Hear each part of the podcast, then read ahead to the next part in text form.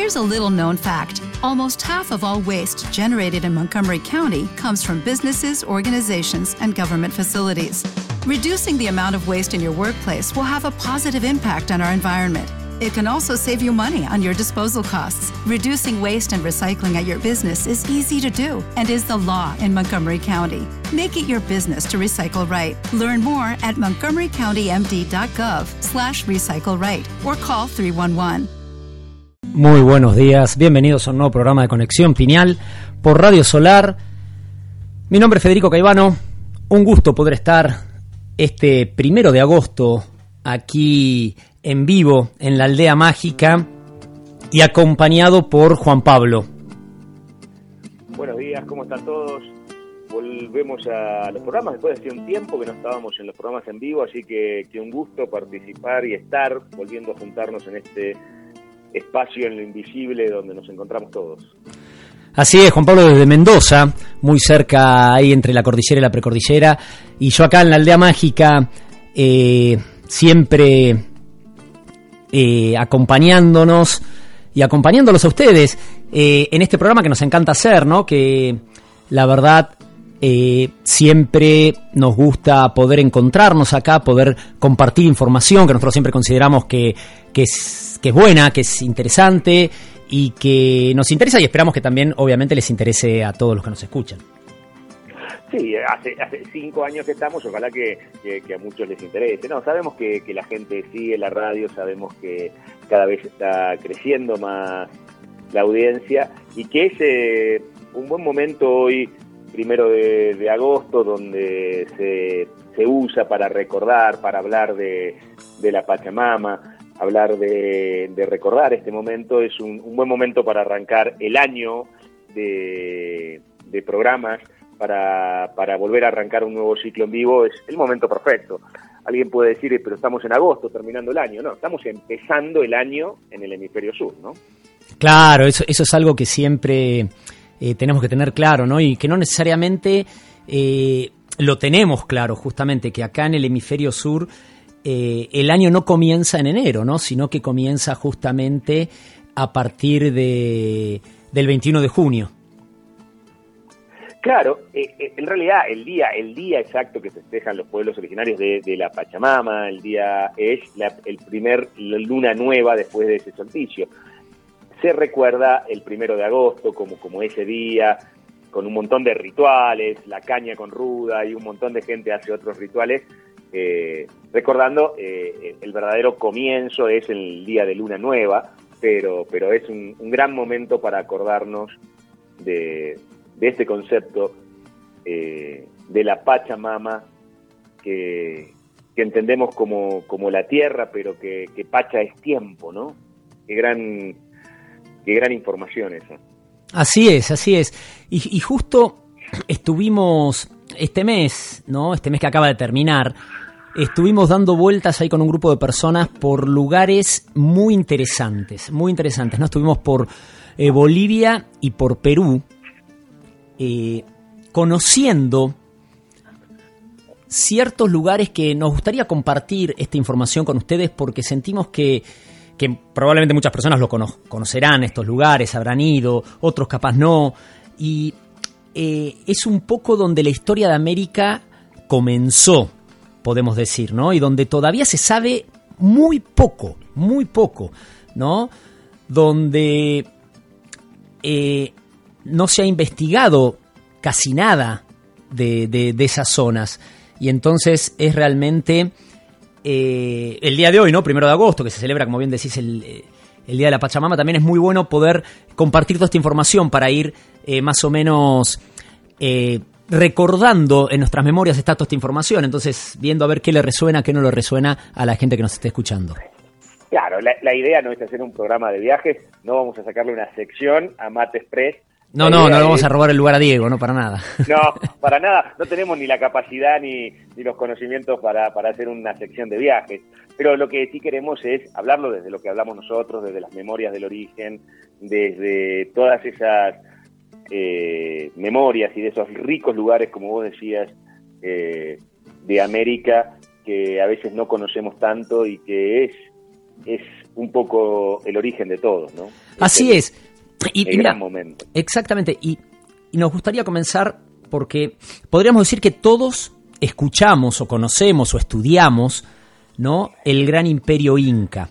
Eh, el imperio que llegó a ocupar una extensión casi tan grande como el actual Egipto. ¿no?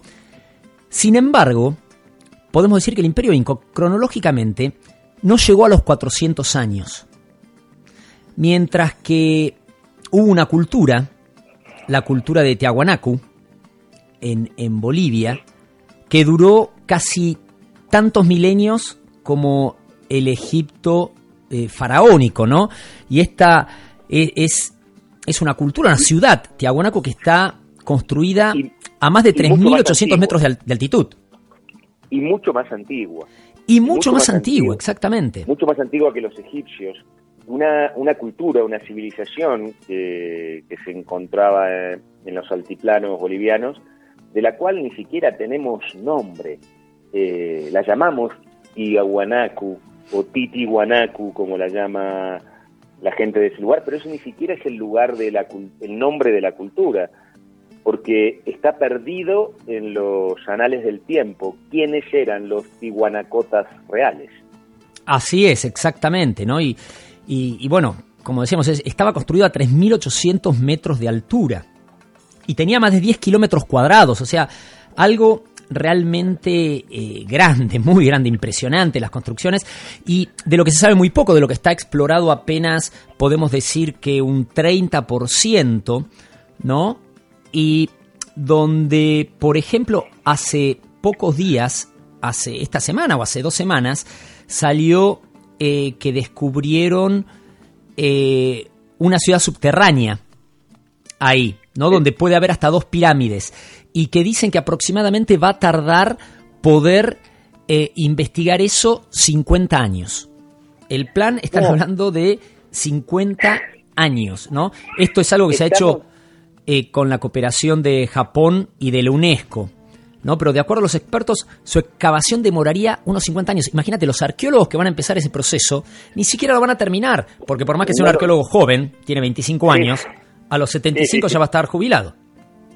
No, no lo van a terminar. Y, descubrir eso, eh, hace muy pocos años se pudo descubrir eh, el emplazamiento ahí en Tiahuanaco de Pumapunku, que era el puerto de Tiahuanaco.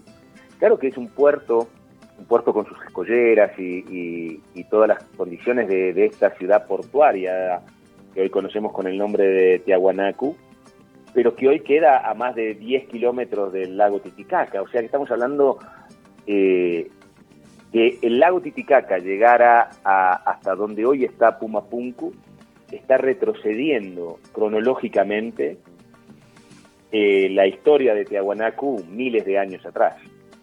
Exacto. Algunos historiadores están hablando de 18.000 años la historia de Tiahuanacu. Claro, la, historia oficial o, las referencias eh, históricas que hay en el lugar hablan de 3.000 años antes de Cristo. Pero como bien decís, hay historiadores que están hablando de hasta 18.000 años atrás. Eh, algo... por Pumapunku, ¿no? Exactamente. y, y como bien decíamos, eh, hay menos de un 30% explorado acá y los que nos comentaban eh, los guías del lugar, ¿no? Que únicamente se trabaja dos días al año.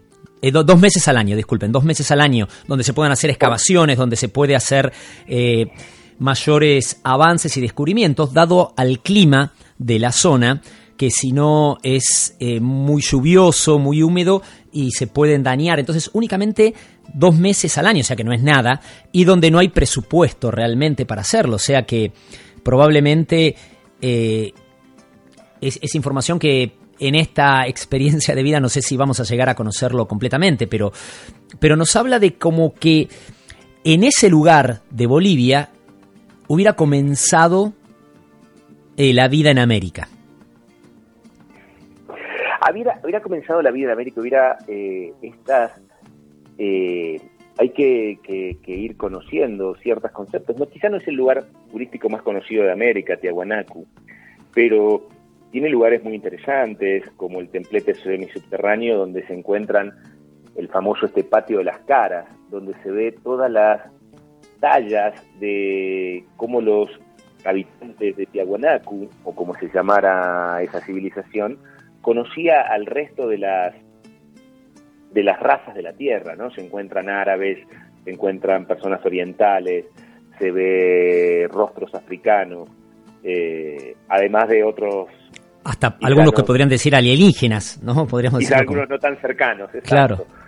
Eh, y cuando uno ve que Pumapunku era el puerto de este lugar y en el lugar donde se encontraba el, lago Titicaca para que esto pudiera ser un puerto, esto está retrocediendo miles de años la historia de la que hablábamos en, eh, de la que hoy se sigue enseñando en todos lados. Hoy, hoy seguimos enseñando y seguimos diciendo que América fue el último continente en ser colonizado, por los hombres, no me refiero a la época de Colón, y que esto sucediera hace 15.000 años durante la última glaciación. Lo cual, los mismos descubrimientos de Tiahuanacu estarían hablando de que cuando supuestamente llegaron caminando los primeros habitantes a América hace 15.000 años por el estrecho de Bering, ya hacía 3.000 años que Tiahuanacu tenía un puerto en Bolivia, o sea, esto estaría retrasando la historia de este continente, convirtiéndolo, como siempre ha dicho Fresia en todos sus libros y sus documentales, que este realmente es el continente viejo, ¿no? Eh, claro. Y, aparte no es el continente nuevo. Claro, con conocimientos y sabidurías eh, muy importantes, no más allá de todas las construcciones de Tiahuanacu que hay, hay eh, como en Egipto, ¿no? Hay, hay bloques de piedra que decís cómo los movieron. A mí algo que me llamó mucho la atención es cuando uno entra a la ciudad que está puesto ahí, obviamente, ¿no? No es el lugar original donde estaba, pero podríamos decir que hay una especie eh, de altavoz, ¿no? Que es, básicamente, si uno ah, lo ve... Maravilloso. Exactamente, es, es, es un agujero en un bloque de roca.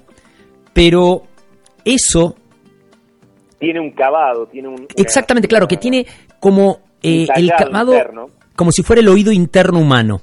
Entonces, cuando una persona habla del otro lado de esa roca, de un agujero muy chiquito, es como que se amplifica la voz como si uno estuviera hablando con un micrófono por un parlante, ¿no? Entonces, eso nos habla de que había conocimientos avanzados eh, de la anatomía en la cultura teaguanacota, ¿no? Y que era, según lo que dicen los guías del lugar, era lo que usaban porque hay grandes plazas donde se juntaba la gente, y había sacerdotes, era un lugar eh, donde se hablaba a grandes multitudes, entonces hablaban a través de esa roca. Era una roca cavada con la forma de el oído humano. Eso nos habla de que no solo retrasa la historia, como bien decís, sino que aparte eran culturas con grandes conocimientos y muy sabias, ¿no? Y de por sí, cómo están hechas las construcciones que no tienen eh, ninguna, ningún adherente, ¿no? Ni, ni, ni adobe, ni nada, y están encastradas perfectamente. Hablan de... De, un conocimiento quizá que, tendría que ver con, con el manejo molecular de las piedras, más allá del tallado de las piedras. Eh, esa, esa, ese, ese parlante de piedra, eh, quien quizá alguno de los oyentes ha tenido la posibilidad de estar, eh, el sonido que se escucha del otro lado es como eléctrico, es un sonido como el que vos escuchás de un parlante eléctrico, donde la voz tiene una como una tonalidad eléctrica, o sea, es maravilloso, es y, y, eso debe tener, vaya a saber la cantidad de años que tiene, y, no ha perdido por la misma erosión sus condiciones de, multiplicador de la voz. Eh, cuando ves eh, las construcciones, el manejo que tenían de la piedra, eh, cuesta mucho entender por los tamaños, por los bloques, por los traslados que tuvieron que hacer desde Copacabana, desde distintos lugares, para poder construir eh, Tiahuanacu. Mismo le sacaron casi toda la punta a un volcán, que hoy se ve un volcán plano, porque han trasladado todas las rocas desde ahí. Había quizá un manejo más allá de, de, lo que hoy conocemos, de, las rocas, de, esos ángulos rectos, Fede, que veíamos, que hoy es casi imposible de, replicar con los elementos modernos de hoy. Exacto, que, que mismo eh, los incas ya los ángulos rectos no tenían, eran más más curvos y ahí se ven ángulos rectos perfectos en roca y que al día de hoy nos explican cómo, cómo se realizó, ¿no? Y como Bien decíamos, algunos autores, algunos historiadores, ¿no? afirman que eh, integrantes de esta cultura, de la cultura tiahuanacota, eh, fueron los que emigraron, emigraron a la isla del Sol y con el tiempo dieron origen al imperio inca, ¿no? Otros dicen que en realidad... Miles de años después, ¿no? Miles de años después, claro. Otros dicen que en realidad que Tiahuanaco fue arrasada, ¿no? Por los pueblos aymaras del sur y que se apropiaron de sus conocimientos y de parte de su cultura. Pero podríamos decir que como que la historia americana comienza, comienza en este lugar, en Tiahuanaco. Y después sigue eh, en la isla del Sol, ¿no? Si lo viéramos como de algún camino o algún sendero para seguir, ¿no? Sí, y, y, mirá las no casualidades eh, de estos lugares donde yo estoy. Acá cuentan los pueblos de esta, de esta zona, se llaman los huartes, que en realidad eh, los que fundan Tiahuanacu, no marcándolo en un tiempo, realmente empiezan su camino acá, cruzando desde Chile, eh, aquí en este valle de Uspagasta, que, los españoles llaman Uspallata, y, hacen todo un recorrido desde Uspagasta hasta Tiahuanacu, fundando lo que hoy conocemos con todos los pueblos Gasta, desde Tinogasta, eh, Antofagasta, eh, todos los pueblos que se encuentran desde acá, desde Uspallata, que es Uspagasta en su idioma original, hasta Tiahuanacu y que ese fue el camino que hicieron.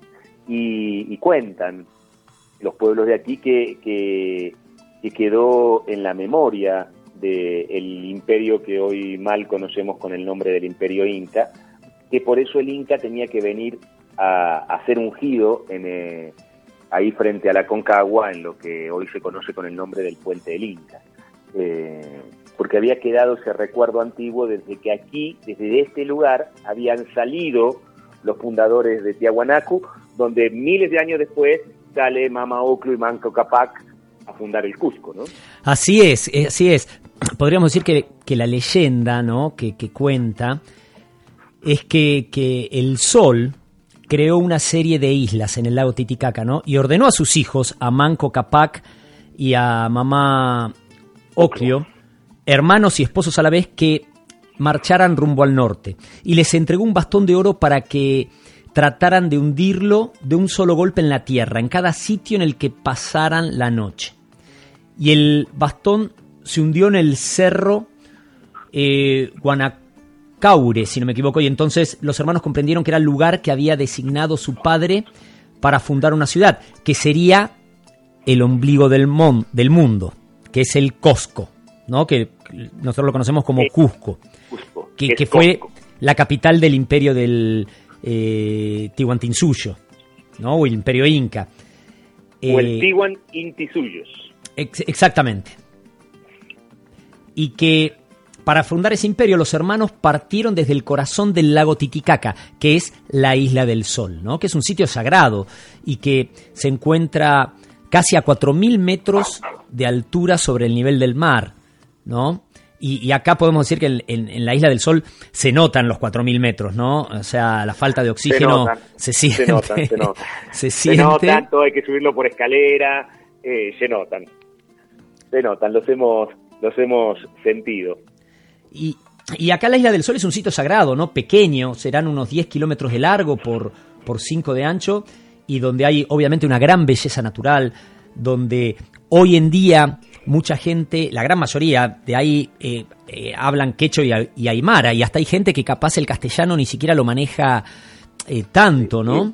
Fluidamente. Y, donde conviven tres, tres comunidades ahí, ¿no? Que hablan quechua, quechua y aymara. Y, también adelante está la isla de la Luna, que es un poco menos conocida, o sea, es conocida por todos los que van ahí, ¿no? Pero como que siempre se habla de la isla del Sol y no tanto de, de la isla de la Luna, que está muy cerca de la isla del Sol, estará unos 15 minutos máximo navegando eh, desde la isla del Sol. Y esta es una pequeña roca que tendrá unas 105 hectáreas, 110 hectáreas, y que, bueno, se dicen que entre la isla del Sol y... ¿Cómo? era otro centro ceremonial femenino. Femenino, exactamente. cuando la Isla del Sol era masculino. Y, se dice que eh, ahí, cerca de la Isla del Sol y la Isla de la Luna, hay hundida una ciudad. Una ciudad en... Eh, bueno, no se dice, se estuvo Jacques Cousteau. Sí, sí, sí, está, está, eh, exactamente, está, está comprobado que está la ciudad ahí. Está, comprobado. que, eso habla más de la antigüedad de América, ¿no? Ah, eso habla porque ahí también retrasa el reloj, porque esa ciudad, esa parte del lago Titicaca estuviera arriba, donde hoy se encuentra hundida esta ciudad, eh, entre la Isla del Sol y la Isla de la Luna, también está hablando de unos 10.000 años de antigüedad, lo cual estamos hablando de que este continente se encuentra habitado mucho antes de lo que nosotros pensamos.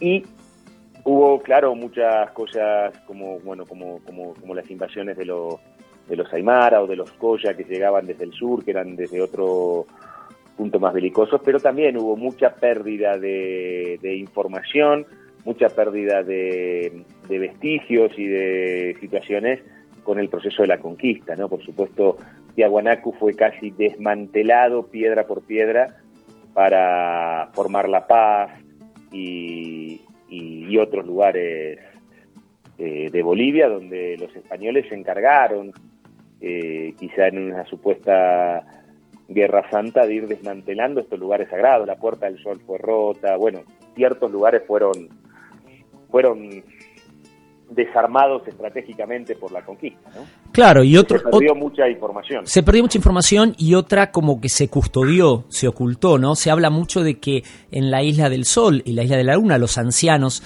hablan que ahí hay túneles que conectan estas islas que conectan las islas con Tiahuanacu, que conectan la isla con, con Cusco, ¿no? Grandes túneles. túneles que han sido investigados, eh, se puede encontrar este, documentales donde hay gente que, ha encontrado esos túneles, que ellos cruzaban hasta la isla del Sol desde, desde la costa de Tiahuanacu a través de túneles.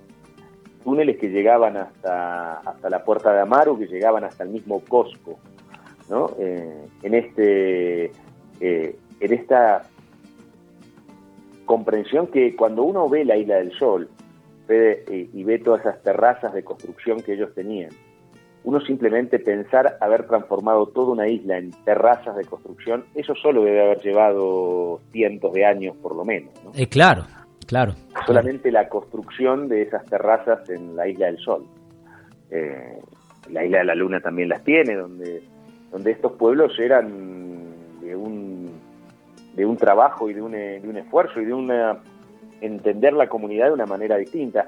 Claro que ese mismo lugar de cerrar la información que vos hablabas es algo que se está viviendo hoy en la Isla del Sol, en esta lucha interna que hoy se encuentra entre la parte norte de la isla, la parte sur de la isla, donde están cerrando el lugar a los turistas.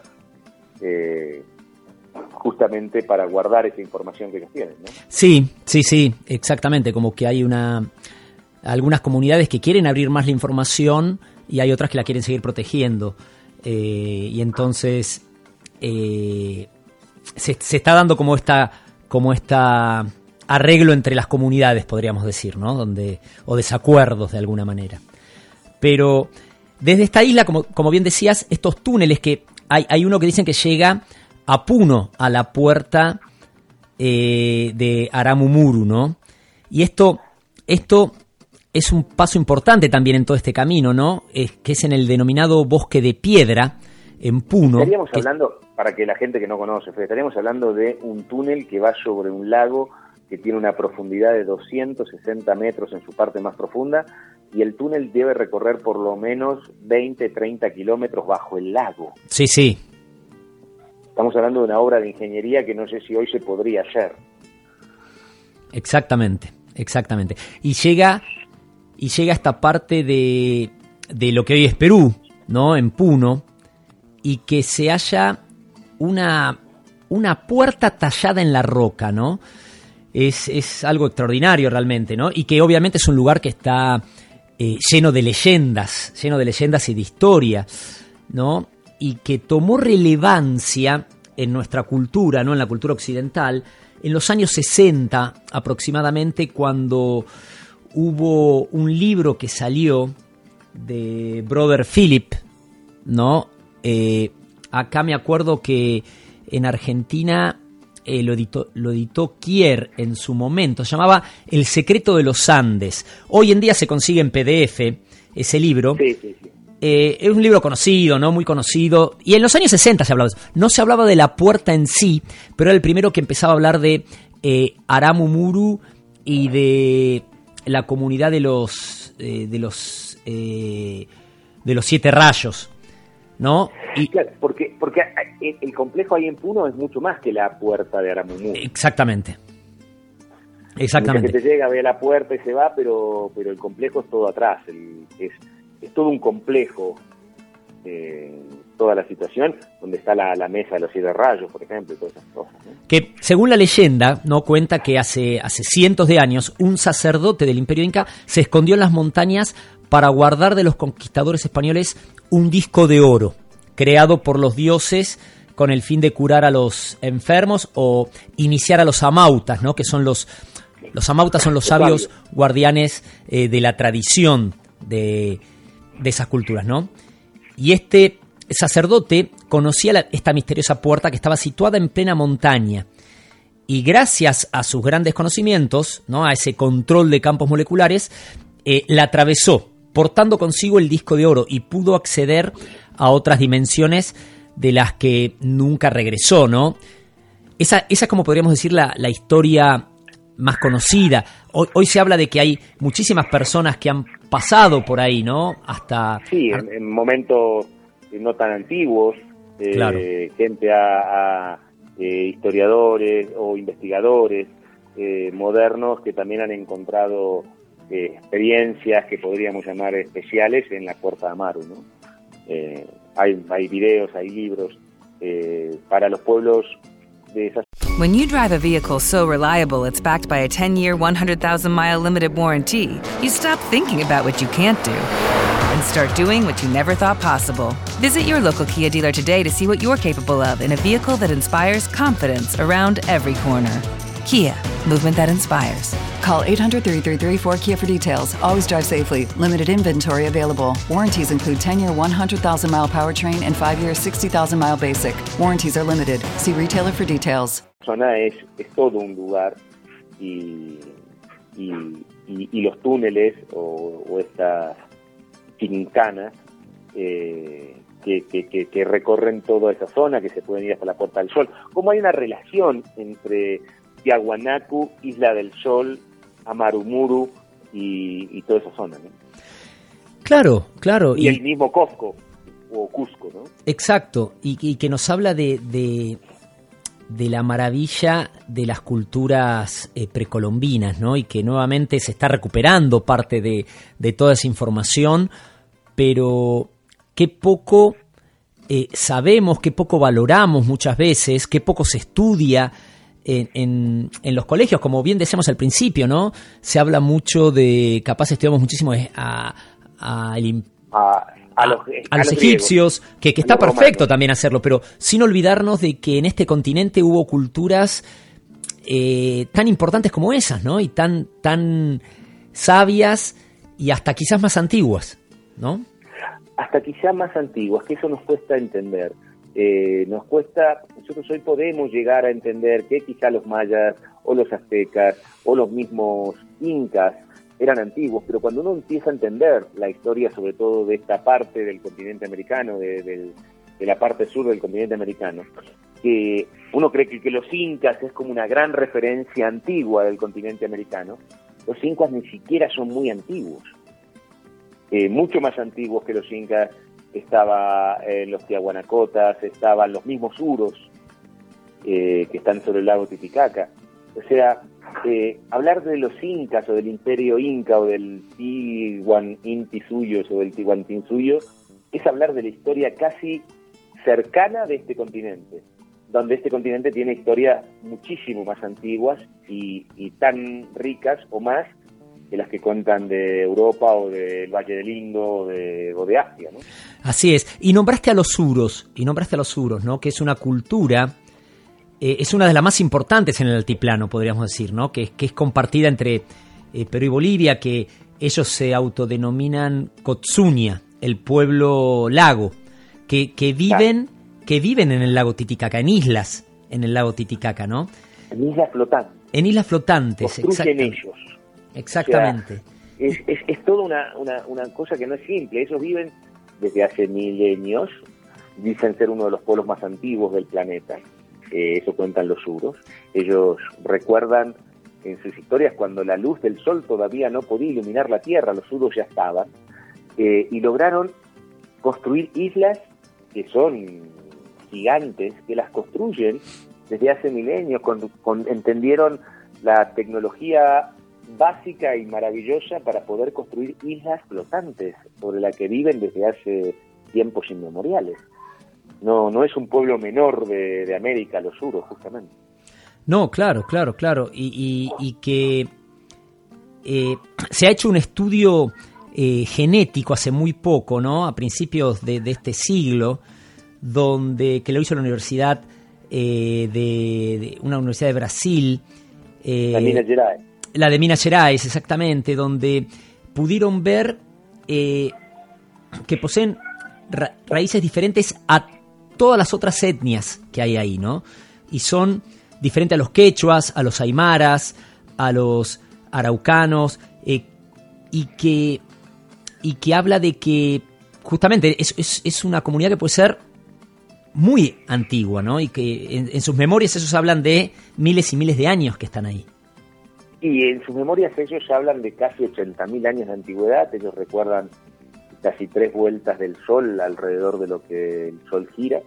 Eh, ellos dicen entre, eh, ser uno de los pueblos más antiguos de la Tierra, donde en esos milenios fueron aprendiendo a vivir sobre el lago, aparentemente escapados de culturas que los querían dominar, y aprendieron a vivir sobre el lago y a vivir eh, primero en, sobre esos barcos y después a construir esas islas maravillosas que hoy pueden hasta hasta mover, o sea, nos contaban, acordá Fede, que cuando se producen los, los casamientos y las cosas, eh, desanclan las islas y las juntan. Claro. Y, es como, bueno, nos vamos al casamiento de la tía, bueno, nos llevamos la casa, y, pero nos llevamos toda la manzana y nos juntamos, desanclamos la casa y la, arrastramos al otro lado.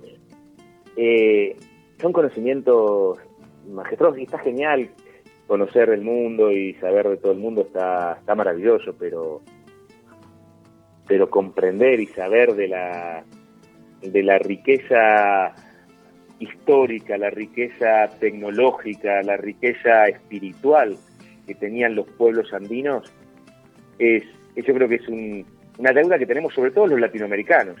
Eh, muchas veces a los europeos o a investigadores de otros lugares les interesa saber estas informaciones y les interesa conocer esto, pero los latinoamericanos a veces somos muy ignorantes de la riqueza que tiene esta tierra, ¿no?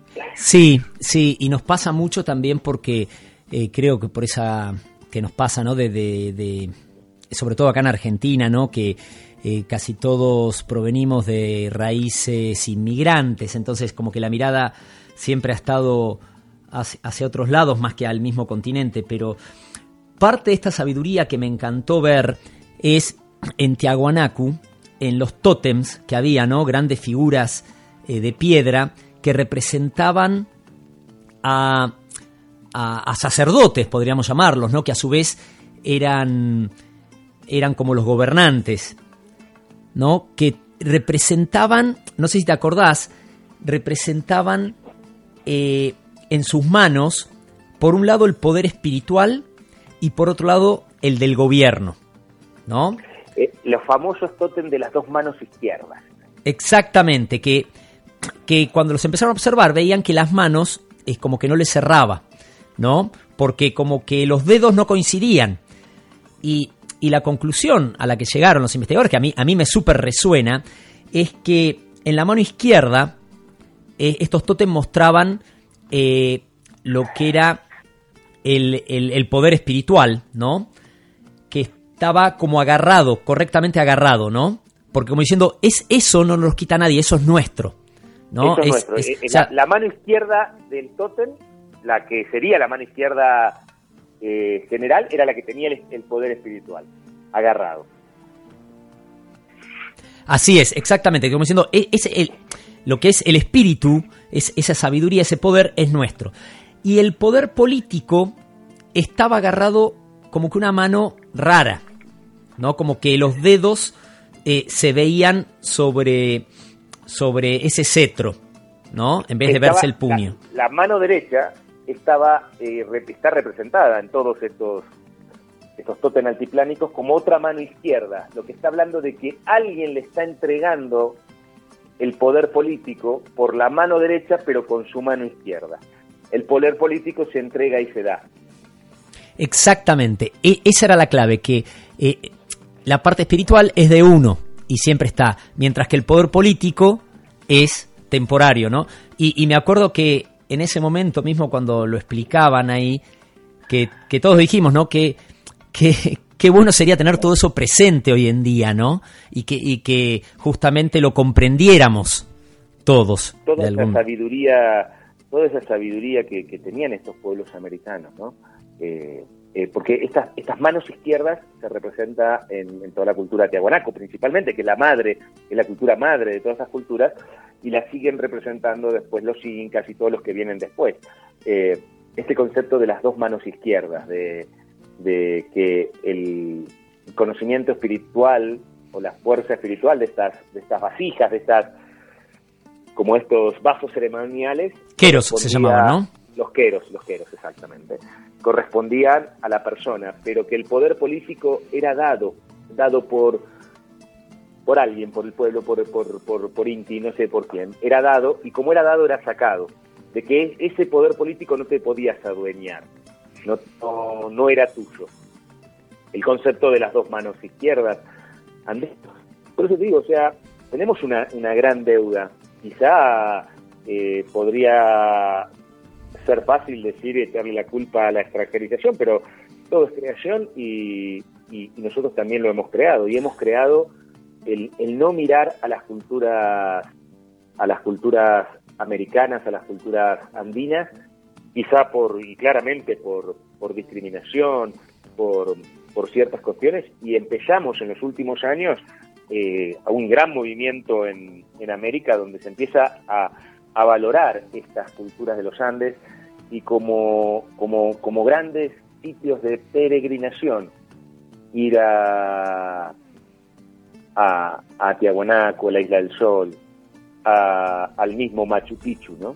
Así es. Así es. Y mira, acá rápidamente te comento, Cordelia nos comenta, tuve el lujo de visitar esas islas construidas con totoras que flotan en el agua, en las aguas del Titicaca, ¿no? Eh, donde viven los pobladores de tiempos inmemorables.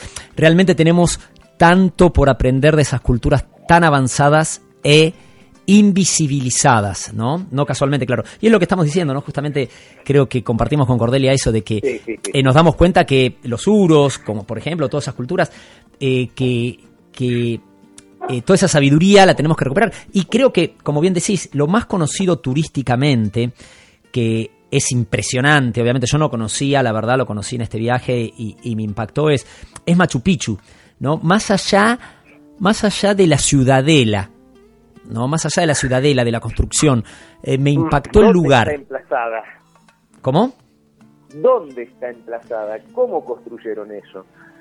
Vivieron dos 200 años los españoles sin enterarse que esas personas vivían ahí arriba en semejante ciudad. Claro. Es, es que era un centro económico, pero también era un centro espiritual. Ellos nunca dejaron sus, sus conocimientos, su, su cultura. No, totalmente. Y, y nuevamente, eh, yo en este recorrido, ¿no? Que pensaba que era la parte más conocida en cuanto a uno más lee, más, más conoce la historia, más ha visto fotos de eso, pero realmente eh, cuando uno llega ahí, eh, impacta. Impacta nuevamente la geografía, la geografía del lugar, todo. Eh, yo creo que lo que es la energía que se siente ahí, ¿no? Más allá de, más allá de la ciudadela en sí, de la construcción en sí, es algo que impacta impacta. Es algo invisible, no, no, no se puede quedar eh, nadie que haya conocido eh, el Machu Picchu puede quedar eh, indiferente a eso, ¿no? O sea, no es como, ah, mira, me trajeron hasta acá, qué problemón. más allá de, que si subiste en colectivo, en tren, en, helicóptero o, caminando, eh, como lo terminamos haciendo, pero es el lugar tiene unos registros invisibles que rápidamente uno lo siente y, nadie puede quedar indiferente ante, ante el Machu Picchu, ¿no? Y la, y la, y la ciudad imperial eh, Cusco, claro que hoy todos los, los las 22 templos de, la cultura de Tiwantinsuyo tienen una iglesia cristiana sobre ella, pero igual esa ciudad es, es maravillosa, ¿no? La ciudad imperial de los incas era, era, era impresionante también, ¿no? Así es, así es, así que es, es creo que eh, es muy interesante poder ver eh, todas esas maravillas y, y, es bueno que como bien digamos, ¿no? Hoy en día haya muchos eh, historiadores también americanos, ¿no? Que creo que eso es lo importante, porque eh, y americanos y hasta eh, descendientes de, de, estas culturas que están publicando libros y hablando de esto, porque la visión, mismo la cosmovisión del europeo, ¿no? que fueron los primeros, como vos dijiste, los que descubrieron eh, Tiahuanaco era un americano, o el que mayor lo exploró, eh, lo mismo con, con Machu Picchu. Claro. Entonces, eh, las interpretaciones que le daban tenían una visión diferente, ¿no? Entonces, hoy, hoy uno se puede dar cuenta cuando lee diferentes autores, ¿no? Como está eh, Mario Talavera Dávila, que me acuerdo, él, siempre habla justamente diciendo la visión de la diferencia de una visión de un historiador eh, sudamericano que tenga raíces eh, de esas culturas. La comprensión es otra, porque la información que está manejando es totalmente distinta. Cuando de por sí un europeo está acostumbrado a mirar la estrella polar, ¿no? En vez de la Cruz del Sur, por ejemplo. Claro, cómo, cómo, cómo, cómo, cómo todo esto es, es, importante, es maravilloso y, y que cada uno desde su lugar y, sin dejar de, hacer todo lo que está haciendo, eh, como le interesa tantas otras cosas, eh, es bueno que empiece a interesarse por las culturas americanas porque son la base, porque son el origen, porque muchas cosas de las que conocemos muchísimo, de las que hemos visto muchas películas y, visto muchos documentales y leído muchos libros, aunque nos parezca sorprendente, tienen su origen en América. Y, cosas hasta las que cuales ni siquiera pensaríamos que tienen su origen en América, que, esas cosas que podríamos fácilmente eh, decir que son del Oriente o de Europa o del Valle del Nilo, pues tienen sus grandes orígenes en este continente que está empezando a ser valorado que, es América. Así es. Y un, tema que me gustaría también que, conversemos un poco, porque también eh, siempre lo escuchamos y se está revalorando mucho ahora, pero a veces, eh, que es el tema de la chacana, ¿no? Que, en Tiahuanaco está muy presente, está muy presente. Y, y cómo, cómo tienen, eh, cómo, como, bueno, como hemos visto, como, como hay una chacana que, que es popular, que todo el mundo conoce, que, que, la gente conoce, que es la, la, chacana del sol, y cómo estas culturas tienen guardada, tienen guardada hasta, hasta un punto de que no hay... Eh... With the Lucky Land slots, you can get lucky just about anywhere. This is your captain speaking. Uh, we've got clear runway and the weather's fine, but we're just going to circle up here a while and uh, get lucky. No, no, nothing like that. It's just these cash prizes add up quick. So I suggest you sit back, keep your tray table upright, and start getting lucky. Play for free at LuckyLandSlots.com. Are you feeling lucky? No purchase necessary. Void where prohibited by law. 18 plus terms and conditions apply. See website for details. Eh, joyería en este punto que es la chacana de la luna, ¿no? Como, como este símbolo sagrado, este símbolo oculto eh, de las culturas andinas, eh, que es la chacana de la luna. Que únicamente está representado a nivel eh, simbología, en, piedras y en esculturas, en Tiahuanacu, ¿no? Y en la isla de la luna, por supuesto. Exactamente, pero que se ve principalmente en Tiahuanacu. Está... Claro, claro, que es donde nace. Claro. La, la chacana, para, si hay alguien que no conozca, es, es la que viene a ser la doble cruz cuadrada, ¿no?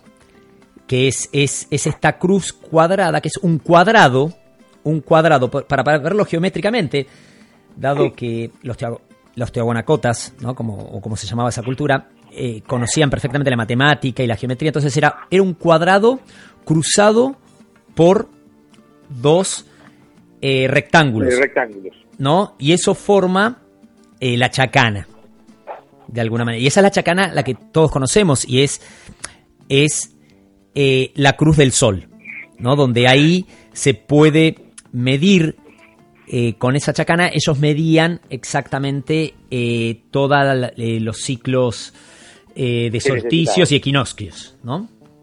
Sí, ese, ese cuadrado dividido por dos rectángulos genera 13 cuadraditos. Esos 13 cuadraditos representaban para ellos los 13 ciclos lunares en una vuelta del Sol. O sea, eran calendarios, eran con conocimientos espirituales, eran conocimientos matemáticos, era saber cuándo había que sembrar y cuándo había que cosechar. Eh, y esa es la que más todo el mundo conoce, el cuadrado con los dos rectángulos cruzados en el centro, donde hace esta cruz con ese cuadrado. Pero también tenían otra, tenían otra más oculta. Exactamente, exactamente, que es la chacana de la luna, ¿no? La lunar. La lunar. Que, que esa ya, eh, esa cuenta entre, entre cada, en cada una de las cuatro puntas de la cruz cuadrada, cuenta con, con dos escalones, no con uno como tiene la otra, sino con dos escalones. Claro. Y donde se puede contar el número 7. El número 7 tan presente en Tiahuanacu, ¿no?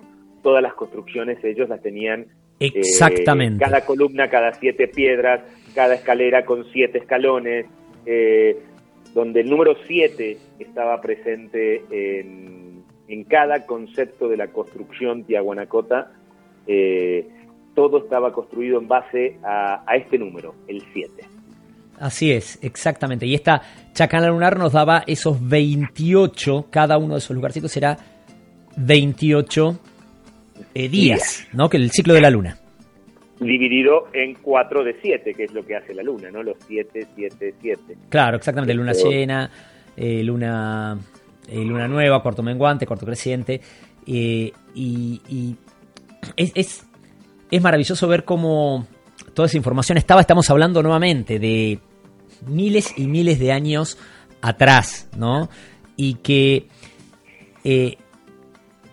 Hoy en día está volviendo a salir toda esta información, porque en su momento eh, fue como tapada, como destruida, como segmentada. ¿no? Mismo nos comentaba uno de los guías de ahí que él eh, de chico, su abuelo vive ahí cerca de Tiahuanaco, ¿no? Y él de chico eh, jugaban en esos en esos lugares históricos. En esos lugares destruidos, sí, claro, en esos lugares destruidos, no pasa nada. No pasa claro, y jugaban y hasta, hasta dice, hasta nosotros podemos haber dañado parte de toda esta historia porque era algo que estaba ahí como tirado, como abandonado y, iban los chicos a jugar y obviamente como cualquier campito, ¿no? Y capaz golpeaban una piedra con, contra algún monumento histórico.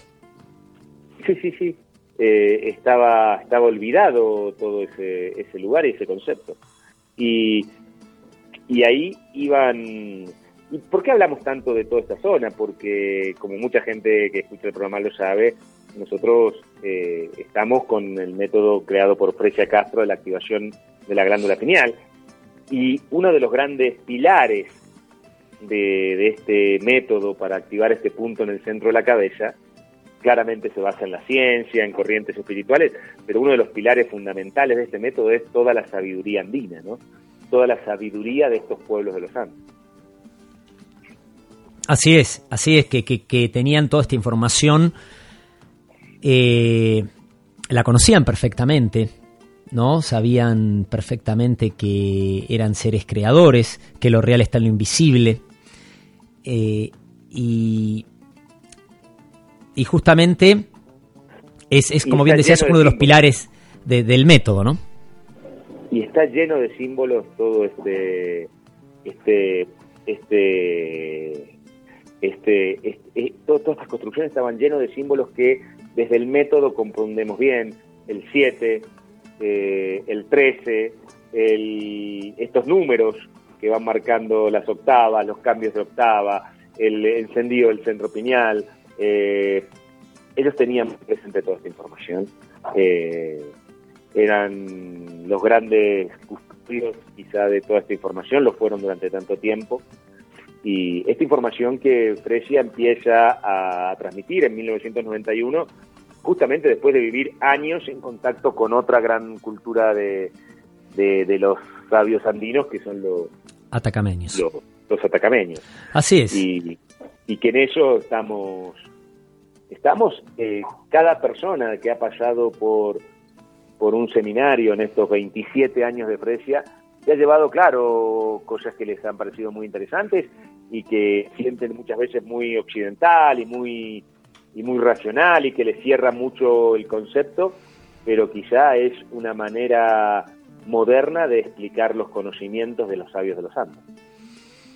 Correcto, correcto. Y bueno, hoy, en este primero de agosto, ¿no? Eh, el día que que, celebramos a la Pachamama, qué mejor que poder eh, compartir toda esta información y que si hay alguna persona capaz que le empiece a resonar y empiece a buscar eh, más y empiece a leer sobre todo esto y empiece a despertar memorias y empezar a ver la importancia ¿no? y la sabiduría de los pueblos andinos y, del rol y del rol de América y de todos los, seres que decidimos eh, nacer en este continente en estos tiempos, ¿no? que son distintos a todos los tiempos y que, como bien dice Fresia, el encendido de América, el encendido del, planeta comienza en América, ¿no? Y comienza con, con cada uno, con cada uno de nosotros. Entonces, en esa tarea estamos y eso es, es la idea, ¿no? De estar acá en estos programas también y dando los seminarios, e impartiéndolos y recorriendo eh, distintos lugares con eso. Y, y, sobre todo cuando uno comprende que en los términos Aymara, Pacha no es tierra, sino es tiempo que es este tiempo el que estamos viviendo. Que la Pachamama es el tiempo que nos acoge, el tiempo que estamos sobre la tierra. Ellos entendían estos tres niveles, ¿no? Pero, pero, pero entender que la Pachamama es el tiempo sobre esta tierra, que es el que debemos aprovechar y que este momento es un gran momento, que es distinto a todos los momentos, porque estamos en el momento del encendido, y que este encendido planetario, como bien decías, nace aquí en América y nace, como siempre lo dice Frecia Castro, recordando que somos seres intrínsecamente amor y que hemos venido a aprender a crear en esta frecuencia, que es la frecuencia del amor, que es un tema que, que generalmente en la gran mayoría de las personas termina siendo un gran problema, ¿no? Cómo me relaciono con otros, cómo mantengo eh, las parejas, cómo puedo relacionarme con, con mis familiares, cómo puedo entender este concepto del amor. El amor es lo que va a generar el encendido del planeta. Es, es a través de esta frecuencia y de este conocer esta potencia la que vamos a, activar todas esas potencias de, los seres luz que somos eh, y que esto todo nace en América. No claro, y, es, es, en cuanto a, a, todo tipo de relaciones, ¿no? Cuando hablamos de esto, no solamente el amor, el amor de pareja, el amor de, de madre, padre e hijo, sino el amor de, de, de todo, de todo, ¿no? El amor eh, de relaciones, eh, el amor de amistad, todo tipo de relaciones, mismo hasta niveles eh, de, laborales, todo tipo de relaciones, ¿no? Que está presente en todos. Es que, es que todo es simple, o todo lo hacemos a través del amor, y si no lo hacemos a través de otro sentimiento. Claro. Eh, que, que básicamente, si no es amor, es miedo. Es miedo a encontrarnos con otros, miedo a, a relacionarnos con otros, miedos a entregarnos a otros, miedo a ser sincero con otro, miedo a, a, que el otro pueda compartir. Disculpen. Es justamente, en, eh, sí, justamente eh, en este proceso, o es amor o es miedo. A quien le resuene, empiece a contactarnos. Y les recordamos nuestras vías de contacto aprovechando eh, nuestros emails juanpablo arroba mariluz arroba federico arroba eh, la página de internet.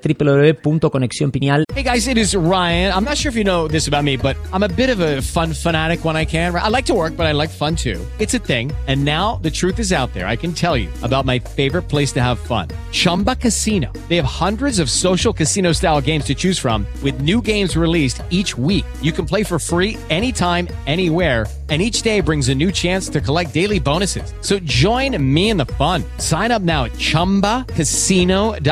No purchase necessary. VGW Group. Void were prohibited by law. See terms and conditions. 18 plus. Punto com. Y las páginas de Facebook, Conexión Pineal Argentina, Conexión Pineal eh, México, Conexión Pineal Colombia. Sí, y como siempre decimos, desde el Ser Energía, que somos nosotros, pero mucho más que nosotros, esos seres que no conocen de despedida, solo de encuentros. Hasta el próximo encuentro.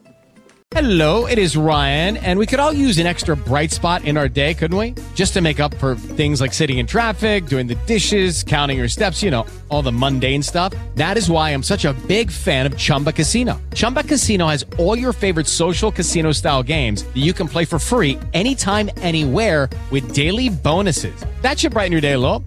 Actually, a lot. So sign up now at chumbacasino.com. That's chumbacasino.com. No purchase necessary. BGW. Void were prohibited by law. See terms and conditions. 18 plus.